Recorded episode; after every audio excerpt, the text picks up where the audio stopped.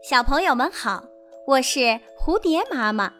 今天我要讲的故事叫《山羊与牧羊人》。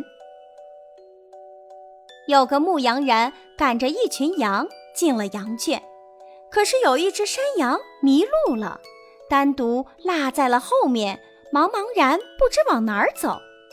牧羊人想方设法的唤它回来，可无论他如何使劲的吹口哨。山羊就是听不见，依然站在那里一动不动。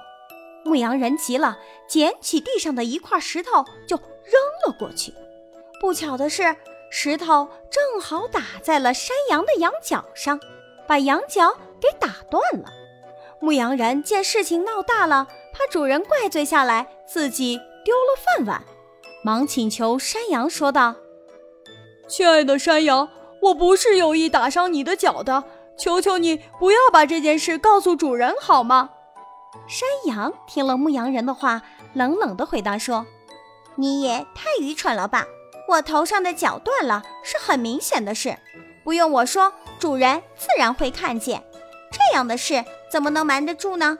这个故事告诉我们，做错了事情就应该勇敢地承担责任，不要企图。隐瞒明显的事实，故事讲完了，欢迎您的订阅。